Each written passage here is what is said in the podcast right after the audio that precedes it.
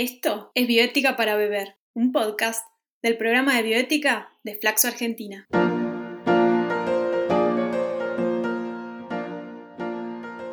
Porque queremos hacer que la bioética sea digerible como un líquido, cotidiana como la bebida y que se charle en compañía de algún brebaje.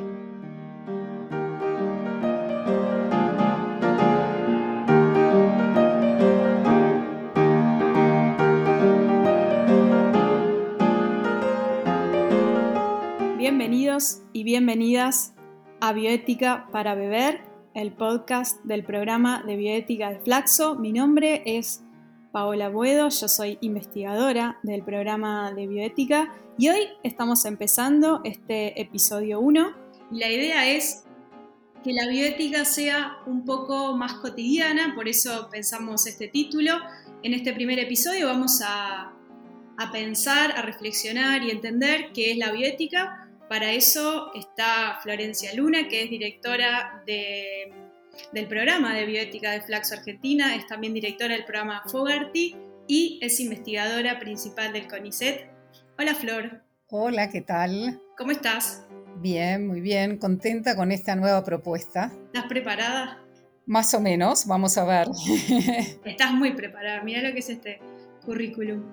Bueno, Flor, estaba pensando que podíamos situar para, antes de, hacer una definición más teórica de la biótica, porque la idea es que cualquier persona pueda comprender esto y aplicar la biótica en su vida cotidiana, ¿cuáles fueron las discusiones o los problemas que empezaron a sucederse o que empezaron a, a hacerse algunos profesionales de la salud en el campo de la salud para que después, digamos, existiera formalmente un campo disciplinar como la biótica? ¿Cuáles fueron esas situaciones, problemas? Mira, en realidad al final de los 60 más o menos empiezan a aparecer ciertas cuestiones que hacen tomar conciencia de que es necesario que haya algún tipo de reflexión por afuera de la medicina, básicamente. Y lo que va a empezar eh, en este caso, de lo que vamos a hablar hoy, es de lo que se llama la ética clínica. Entonces, por ejemplo, una de las eh, cuestiones que va a aparecer, y esto es a fines de los 50, son dilemas a raíz de una nueva tecnología médica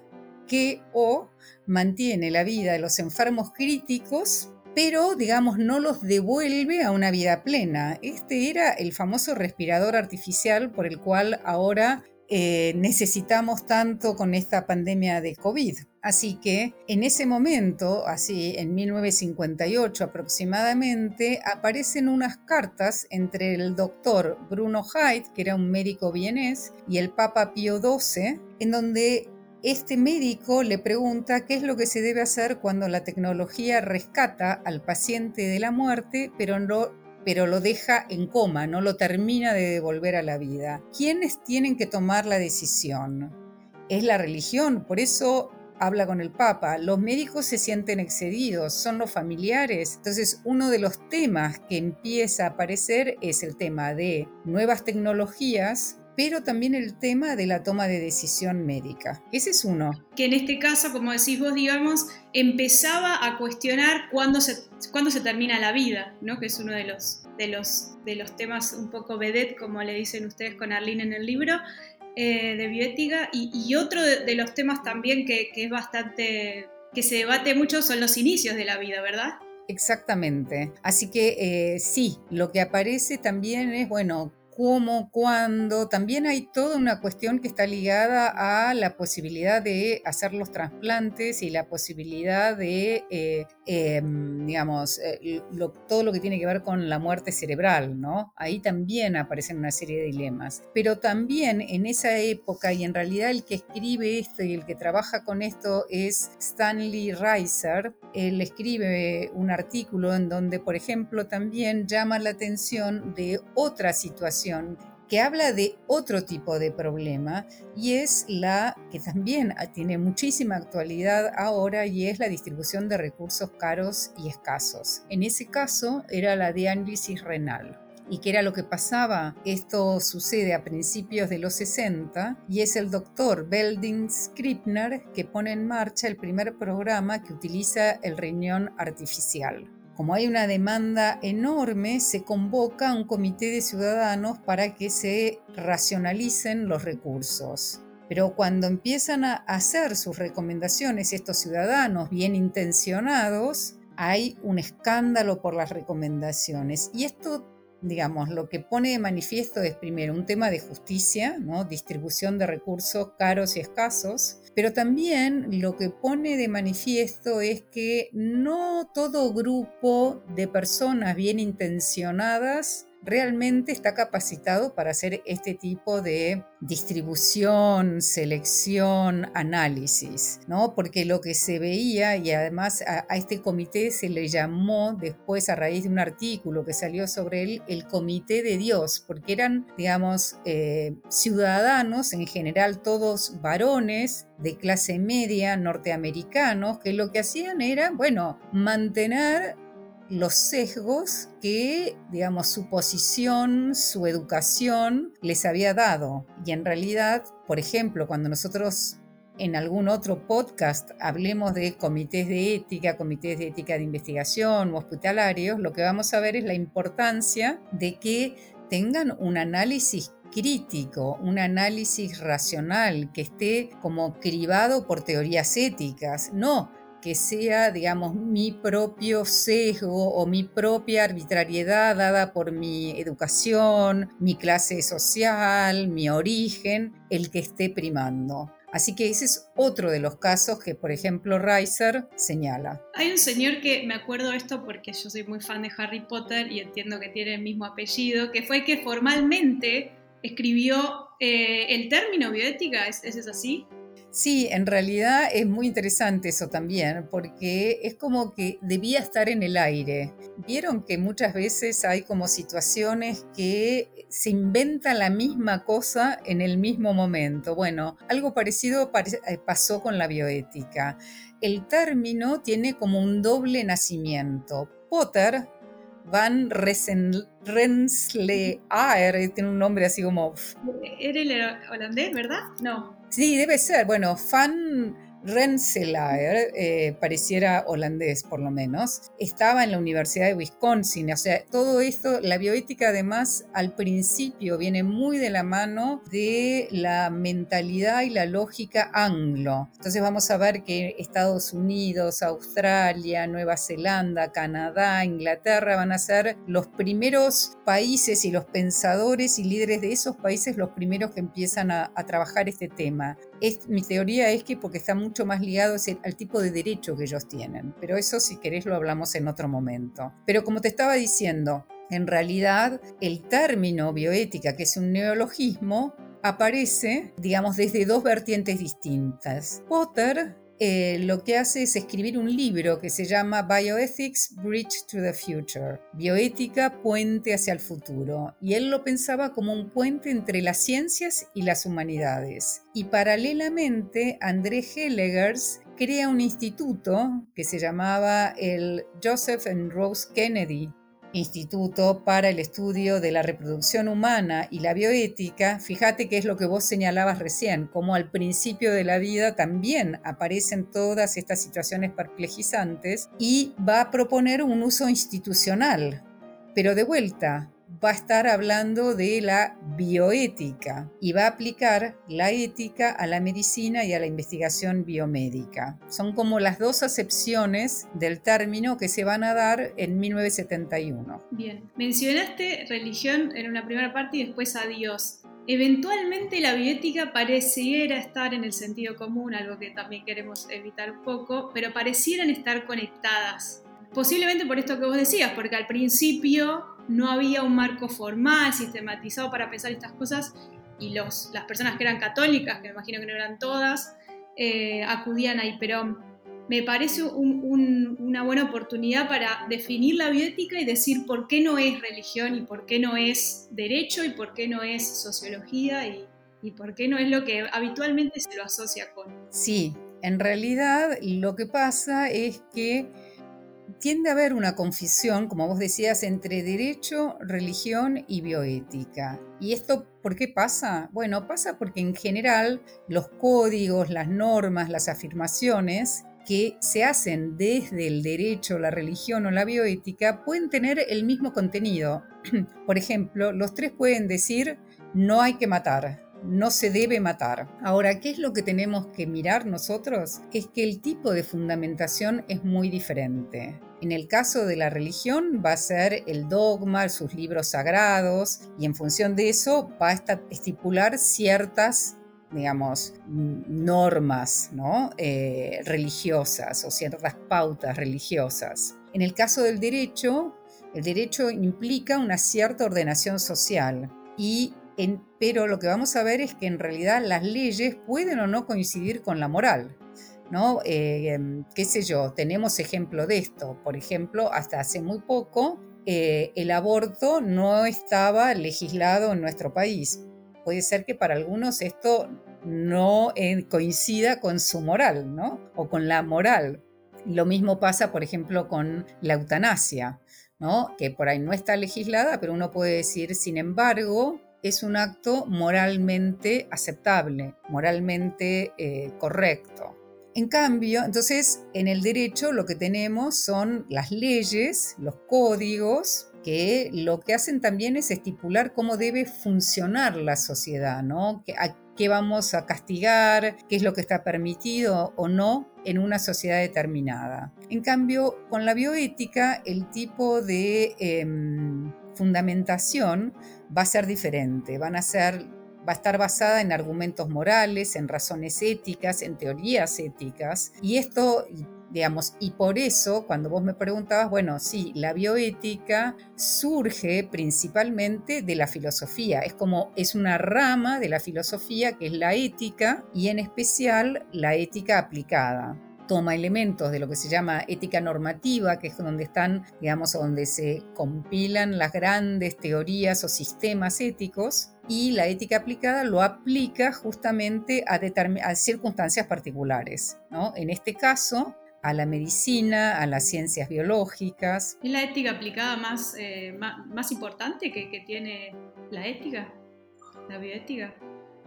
¿Qué decís? Eh, no sé si es la más importante, es, eh, qué sé yo, porque también, por ejemplo, uno puede pensar eh, como una ética aplicada todo lo que es la ética del periodismo, digamos, las distintas prácticas pueden tener su propia ética. Para nosotros, los que nos dedicamos a, a temas de salud, es verdad que, bueno, por ahí a todos vamos vamos a ser en algún momento de nuestra vida pacientes, ¿no? O todas vamos a ser en algún momento de nuestra vida pacientes. Entonces, en ese sentido, sí nos concierne más fundamentalmente eh, y es verdad que toca cuestiones muy vitales la ética, eh, la ética aplicada a la bioética en nuestro caso.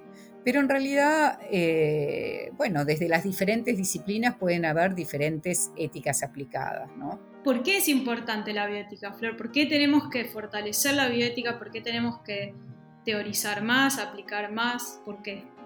Bueno, me parece que es importante porque nos permite pensarnos, ¿no? Reflexionar sobre lo que, lo que estamos haciendo, lo que aceptamos. Digamos, la bioética, yo te di dos casos, pero en realidad la bioética va a surgir porque hay un montón de situaciones que nos interpelan cotidianamente no solamente esta que les puse ahora. De hecho, me parece que si pensamos en lo que está pasando actualmente, vemos como, por ejemplo, a raíz de la pandemia de COVID, de repente em, se puso sobre el tapete la ética de la salud pública, que antes prácticamente a nadie le importaba, no existía en la agenda, nadie la conocía. De hecho, la ética de la salud pública si bien hay algunos escritores, como por ejemplo Ruth Faden, que empieza a escribir bastante tempranamente, es hasta hace muy poco, hará una década, una década y media, en donde empiezan a aparecer ya planteos más específicos desde la ética de la salud pública, eh, respecto de epidemias, planteos desde la Organización Mundial de la Salud. Pero bueno, volviendo a tu pregunta, ¿Qué es lo que pasa? Bueno, ¿por qué es importante? Porque nos permite tomar una posición, reflexionar. Pensá que yo recién hablamos del respirador artificial, hablamos del aborto, hablamos de la eutanasia, hablamos de la salud pública. Son todas cuestiones súper importantes en nuestra vida cotidiana. Y entonces, el qué sé yo, cuando uno habla de comienzo de la vida, también puede hablar de cuestiones de reproducción asistida, ¿no? Entonces, bueno, está bien, está mal. Y esto también es muy interesante. La bioética es todavía una disciplina relativamente nueva, entonces se va formando y la forma de plantear inicial, que era una forma como mucho más general, digamos, es correcto o no es correcta la eutanasia, ahora aparece con muchísima más sofisticación, ¿no?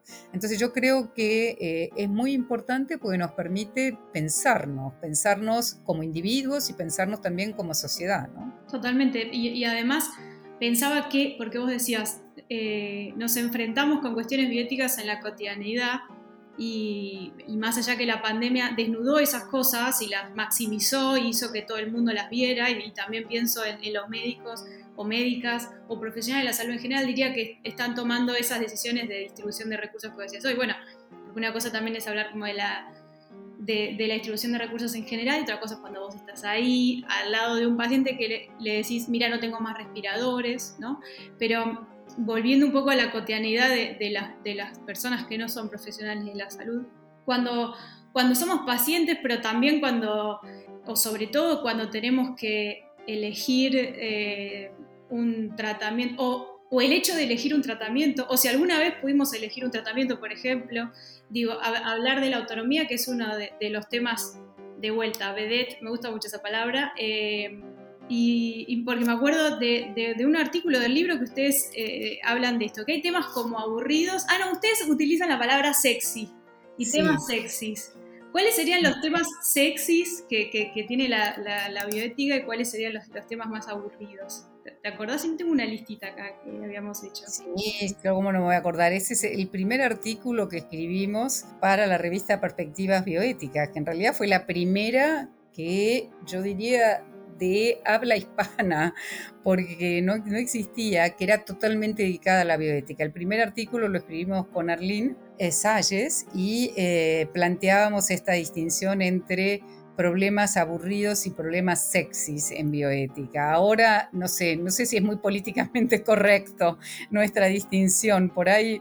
Ser sexy está bien, el problema es la hegemonía de lo sexy, pero acá nadie está definiendo lo sexy. Vamos a decir que hay temas que son más picantes, tal vez, ¿no? Más controvertidos o más qué sé yo, que, que, están en agenda, ¿verdad? Claro, exactamente, es eso, digamos, para nosotros, los, en realidad cuando escribimos ese artículo, lo que pasó y lo que nos pasaba es que lo que veíamos era que había algunos problemas, que eran estos problemas sexy, por ejemplo, genética, investigación genética, clonación, investigación con embriones, qué sé yo, reproducción asistida, que hablaban, digamos, como parecía que eran los grandes problemas que tenían que resolver el norte. Y nosotros nos quedábamos con los famosos problemas aburridos, consentimiento informada, distribución de recursos escasos, comités de ética. Y un poco el planteo que nosotros hacíamos era que en realidad no, no hay problemas que correspondan a países ni... Eh, y esa distinción así es sesgada, que en realidad los problemas que nosotros llamábamos sexys tienen que ver con el poder humano, con el ampliar los límites y tienen en realidad muchísima prensa. En general, siempre que me llaman y me hacen un reportaje, por ahí lo que más aparece es esto, son estos problemas sexys, ¿no? Que hablan de, bueno, qué hay que hacer, que no es el CRISPR-Cas9, la edición genética, cómo seguimos, inteligencia artificial, bueno, llaman la atención. ahora. ¿Perdón? No, neurociencias, digo, también fue un tema. Claro, neurociencias, digamos, es todo esto que habla como del poder humano, que amplía límites, que puede más allá de, lo natural en teoría, ¿no?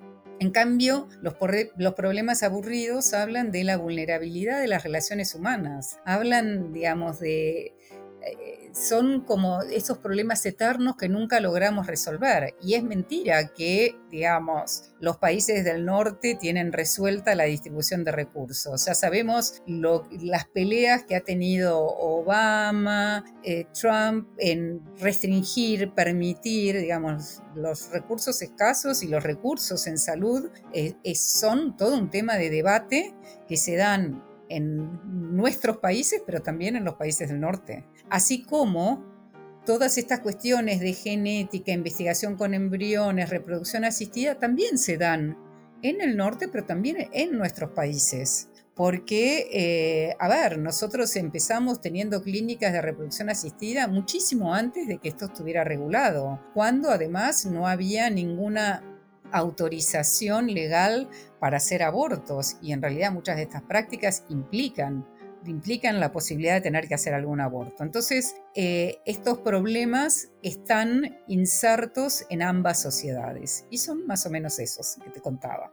Estaba pensando también que, que eh, en esto de la reproducción asistida, de la gestación subrogada, también el debate está en eh, si eso tiene que ser mercantilizado o no, si, puede ser monetizado, también es una gran discusión ética.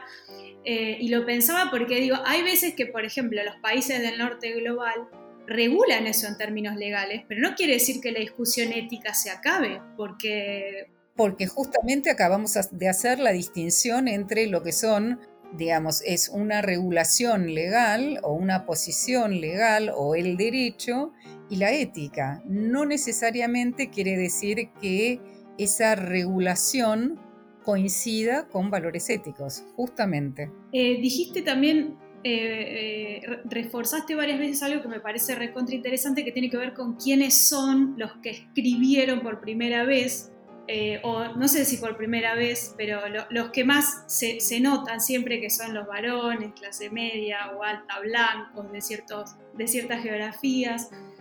Por supuesto que la biótica no está eximida de los sesgos de género ni de los sesgos de clase, pero es verdad que la biótica más clásica o mainstream está muy pregnada de, eso, ¿no? ¿Qué, opinas? Sí.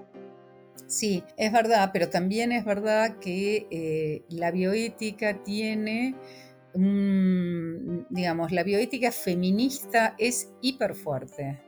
Ah, y tampoco apareció tan tarde, pero tampoco apareció tan tarde, ¿eh? qué sé yo, Susan Sherwin, eh, Tong, todas ellas empezaron a escribir relativamente tempranamente. Si bien no es el mainstream, como vos decías, sin embargo, eh, el, feminismo en bioética es muy, muy fuerte y yo creo que ha, tenido, es, es muy respetado eh, y tiene como, porque, bueno, trabajó temas, yo creo que además muchas veces con muchísima creatividad.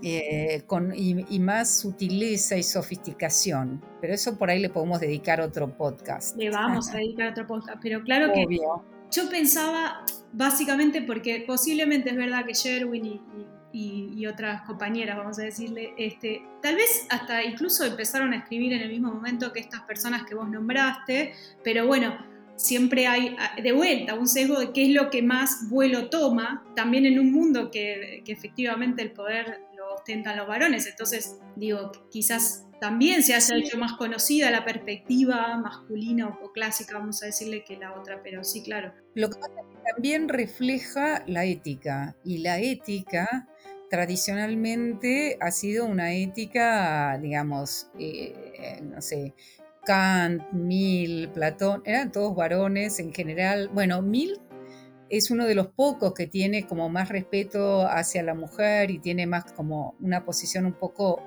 más abierta, pero en general en la posición en la ética más tradicional y bueno, es una eh, es un sí, es esa visión y lo que pasó fue que en un inicio esto es muy interesante, esto lo cuenta Ruth Macklin. Dice, cuando venían los médicos a preguntarnos qué tenían que hacer, y bueno, empezamos a, dejamos la metaética, que era el tipo de ética que se trabajaba en los departamentos académicos en los 50, en los 60, a principios de los 70, y empezamos como a desempolvar a Kant, a Aristóteles, a los distintos grandes pensadores y sistemas filosóficos. Entonces, primero hay como una traducción de, bueno, qué es lo que nos dice la ética más tradicional y después va a aparecer todo lo que tiene que ver con, bueno, feminismo y otras teorías alternativas, no solo feminismo, ¿no? Está bueno esto que decís también porque hoy eh, pensaba también cuando hablabas que a veces de vuelta, en el sentido común circula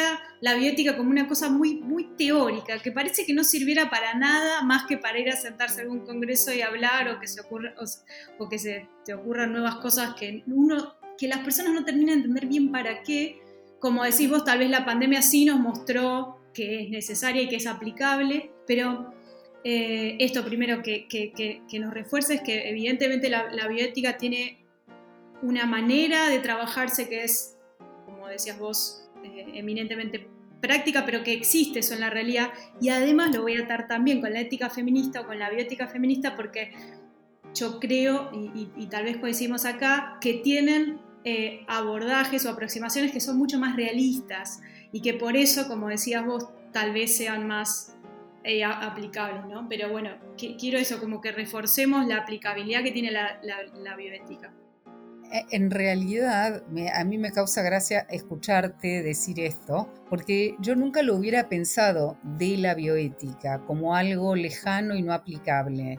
Lo que por ahí, para mí, yo viniendo, yo soy doctora en filosofía, viniendo de la filosofía, la filosofía es lo teórico eh, e inaplicable. Es más, en los filósofos filósofos que hacen ética, yo muchas veces la sensación es, bueno, están sentados en la torre de marfil, digamos, en su cuarto pensando un mundo ideal y no bajan a la realidad. En cambio, yo siempre sentí que la bioética se embarra, la bioética se pone las botas y se mete ahí en la trinchera y va a ayudar al médico. Y por eso también yo siempre sentí, pero quizás es vuelvo a decir, por mi recorrido intelectual, porque yo vengo de la filosofía, o sea, a mí me parecía que lo que estábamos haciendo no servía para nada y me parecía que había que arremangarse y empezar a trabajar de otra manera y para mí la bioética siempre fue eso, ¿no? Fue esa posibilidad de, bueno, tomar el problema concreto. Y la otra cuestión que también siempre me pareció muy interesante es como esto entre nosotras, lo van a escuchar también todos los que nos estén escuchando y todas las que nos estén escuchando, pero cuando uno va a un congreso de filosofía, en realidad es como que la sensación es que van a destruirte, van a destruir tu trabajo, van a buscar todo lo que está mal y eso es parte del, mm, como del crecimiento intelectual, ¿no? Ah, sí. En cambio, cuando uno va a un congreso de bioética o cuando uno tiene una consulta en bioética, uno no quiere destruir al otro, uno quiere encontrar la mejor solución a ese problema. En general, los bioeticistas son más buenos en, e, este tipo de situaciones, tienen como mucha mayor empatía, eh, porque me parece que, bueno, queremos eh, solucionar, buscarle la vuelta, ver de qué manera, y en eso en eso volviendo a lo que vos señalabas, Paola, las mujeres somos ideales. Nosotras las mujeres siempre buscamos cómo solucionar y bueno, esto va a tener que ver y quizás la dejamos picando con la historia del feminismo y de cómo empieza, digamos, esta idea de que las mujeres tenemos una forma diferente de resolver los problemas, tenemos una voz diferente, como planteaba Carol Gilligan, y en donde siempre está esta idea de la empatía, de resolución, de buscarle la vuelta, quizás no a través de tanto principio, sino a través de otras formas de pensar las situaciones. Excelente. Dos cosas más y ya tenemos unos minutos más. No, porque pensaba la importancia del contexto cuando hablamos, que de las cosas que también nos enseña la bioética. Primero quiero coincidir con vos porque yo vengo de una profesión que es eminentemente práctica como es la medicina. Entonces, sí es verdad que en mi, en mi contexto sí tal vez circula eso, sobre todo cuando vos tenés que cursar cirugía, pediatría y después vas a bioética, te parece que es un poco teórico, ¿viste? Pero no, me causaba gracia también porque digo, claro, acá aparece la importancia de analizar las cosas en contexto, porque fíjate que vos que venís de la filosofía, para vos la bioética era como salgamos a luchar y tal vez para otros contextos, pero, pero obviamente coincido que es un ambiente que es muy amigable. A mí también me, sentí eso viniendo de un ambiente que es muy hostil, como es la medicina, sobre todo también para las mujeres, y en los congresos también te quieren destruir, así que creo que no es solo eh, algo que pasa en filosofía, y realmente el ambiente de la biótica es, es más amigable, es verdad, es, es lindo eso. Una, una última... Sí. No, y quizás esto de, la, de lo amigable que tenga que ver es porque también la bioética, se, si bien, digamos, surge muy ligada a la filosofía, hablábamos de la ética y de la ética práctica, digamos, de la filosofía, eh, la, ética aplicada como elemento fundamental, en realidad la bioética tiene que ver con lo interdisciplinario. Yo como filósofa no puedo ponerme a dar cátedra sobre genética, ni reproducción asistida, ni nada de nada, si no estoy en diálogo con médicos, médicas, investigadoras, eh, que, me, que me ayuden a pensar, y también por ahí abogadas, enfermeros, digamos, con las distintas disciplinas que nos ayudan a pensar los problemas desde las distintas aristas. Yo creo que eso también, digamos, la bioética tiene que tener ese espíritu de diálogo, ese espíritu de escuchar, de entender, porque no es la teoría por la teoría. Si bien es verdad que, y acá por ahí me hago cargo, los que enseñamos bioética, también lo que tratamos de enseñar es argumentar, tratamos de enseñar a, dar razones y entonces puede ser que eso haga que quizás parezca como un poco, bueno, alejado de la realidad, pero no lo es. No, totalmente. Hay una cosa que sucede mucho en el campo de la salud que tiene que ver con los desacuerdos morales y los dilemas morales. ¿Nos puedes decir qué significa cada uno y qué se diferencian? Mira, en realidad cuando uno está frente a un dilema moral, lo que nos sucede es que ese agente moral no puede hacer una cosa y a la vez tiene que hacer esa misma cosa. Pero es imposible, no, no podemos, digamos, hay por ahí pruebas o razones que nos dicen que hacer X es moralmente correcta y hay otras pruebas y razones que nos indican que X es moralmente incorrecto. Cuando nos pasa eso, cuando tenemos estas pruebas que son inconcluyentes y contradictorias, ahí nos encontramos con un conflicto entre obligaciones morales y un dilema moral.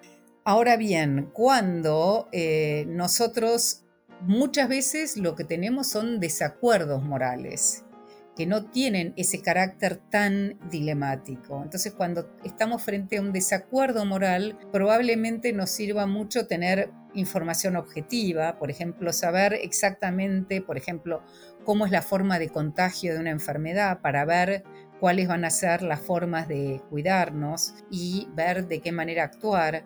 Muchas veces se está discutiendo sobre algo, por ejemplo la eutanasia, pero por ahí una persona está pensando en la eutanasia tal como la practicaban los nazis. En cambio, la otra está pensando en el caso San Pedro y está diciendo, bueno, no, es una persona que es cuadriplégica, que hace años que está pidiendo que por favor lo desconecten. Pero si no tenemos claridad definicional, si no podemos establecer esto claramente, lo que nos va a pasar es eso, que, va a haber un desacuerdo moral. Cuando empecemos a definir, vamos a decir, ah, no, bueno, pero yo no estoy hablando de una eutanasia involuntaria porque a mí me, porque yo tengo ganas de matar gente, sino que estoy hablando de una situación de muchísimo sufrimiento, de muchísima conciencia por parte de la persona que lo está solicitando, bla, bla, bla.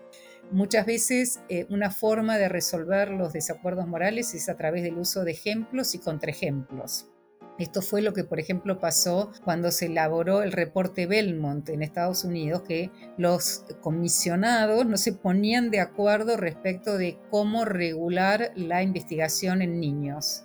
Y cuando empezaron a usar ejemplos y contraejemplos, porque apelaban al valor vida, al bienestar, a cosas que por ahí a veces o valores o conceptos que son como bastante abstractos y que se pueden pensar de diferentes maneras. Cuando, por ejemplo, empezaron a usar ejemplos y contraejemplos, ahí empezaron a estar de acuerdo. De hecho, a partir de ahí nace la casuística en bioética o revive la casuística en bioética.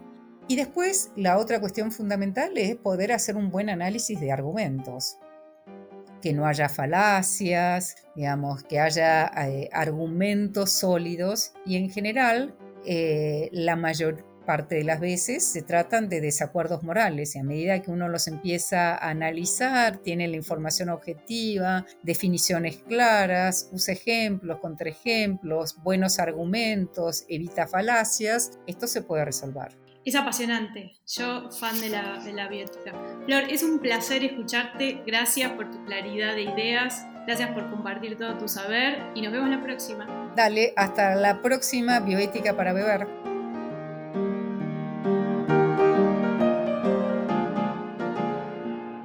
Esto es Bioética para Beber, un podcast del programa de bioética de Flaxo Argentina.